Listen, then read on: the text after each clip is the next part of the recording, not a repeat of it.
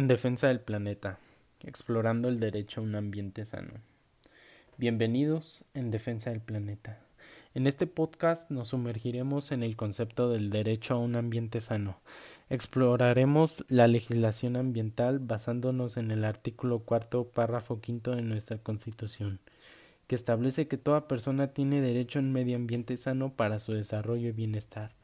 Soy Axel Alcaraz Alanis, su anfitrión del podcast del día de hoy.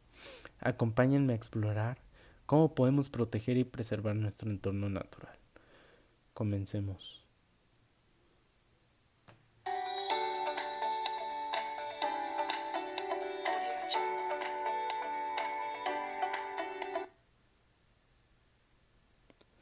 Episodio 1. El derecho a un ambiente sano. Queridos oyentes, hoy me gustaría hablarles sobre un tema crucial que afecta a todos nosotros, el derecho a un ambiente sano.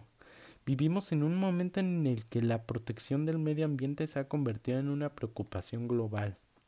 Y comprender las bases conceptuales de este derecho es fundamental para abordar los desafíos ambientales que enfrentamos en la actualidad.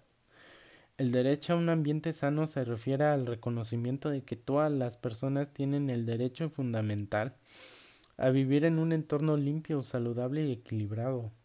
Este derecho no es un concepto nuevo para nosotros, pero ha evolucionado y ha adquirido mayor relevancia en los últimos tiempos.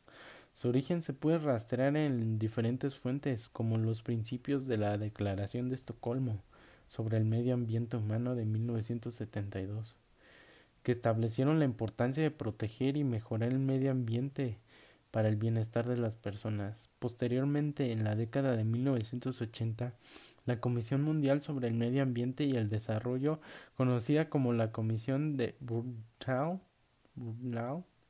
algo así, compañeros, acuñó el concepto de desarrollo sustentable, enfatizando la necesidad de satisfacer las necesidades presentes sin comprometer la de las futuras generaciones.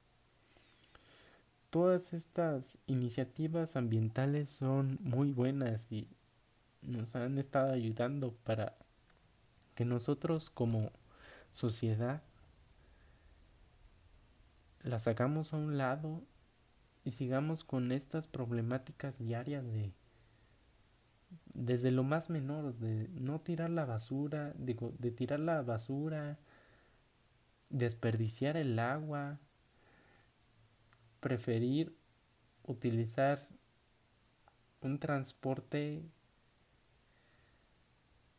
como puede ser un carro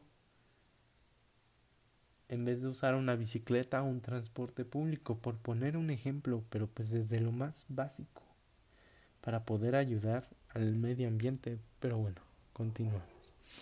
El reconocimiento formal del derecho a un ambiente sano se ha incorporado en muchas constituciones y tratados internacionales. Por ejemplo, la Constitución de Ecuador de 2008 establece que toda persona tiene el derecho al buen vivir, que incluye el derecho a vivir a un ambiente sano y ecológicamente equilibrado. Además, la Declaración de Ríos sobre el Medio Ambiente y el Desarrollo de 1992, resultado de la Cumbre de la Tierra de las Naciones Unidas, reconoce el derecho humano fundamental a un medio ambiente adecuado para el bienestar y el desarrollo de las personas. La evolución de este derecho ha sido impulsada por la creciente conciencia sobre los impactos negativos de la actividad humana en el medio ambiente. Hemos presenciado desastres ambientales devastadores, como derrames de petróleo, contaminación del aire, del agua, deforestaciones, cambio climático, por decir algunos, estos eventos han generado una mayor preocupación pública y una demanda de acción para proteger nuestro entorno natural. La relevancia del derecho a un ambiente sano en el contexto actual no puede ser subestimada.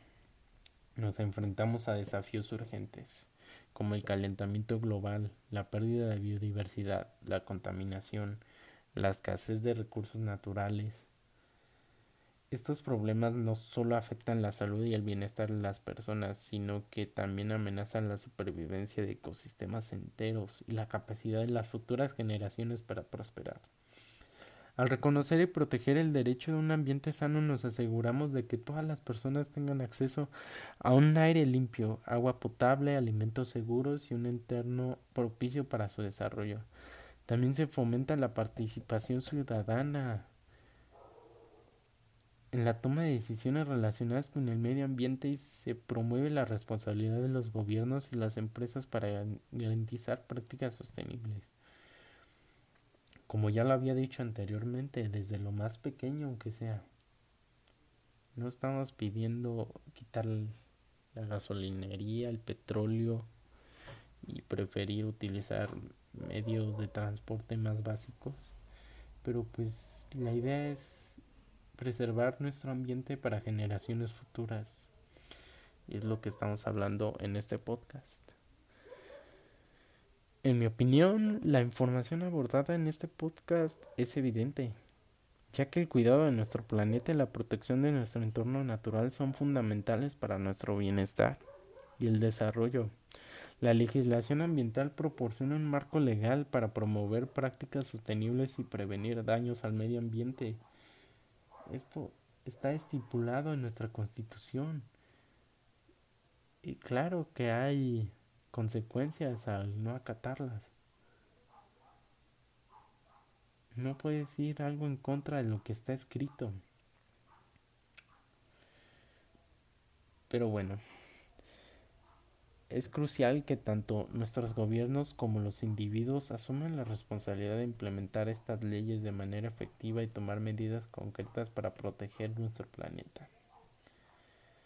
En este último episodio nos hemos adentrado al derecho de un ambiente sano, la defensa y protección de nuestro planeta es una responsabilidad compartida por todos nosotros. Debemos actuar de manera consciente y responsable adoptando prácticas sostenibles en nuestras vidas diarias, exigiendo a nuestros líderes un mejor ambiente para generaciones futuras y para nosotros.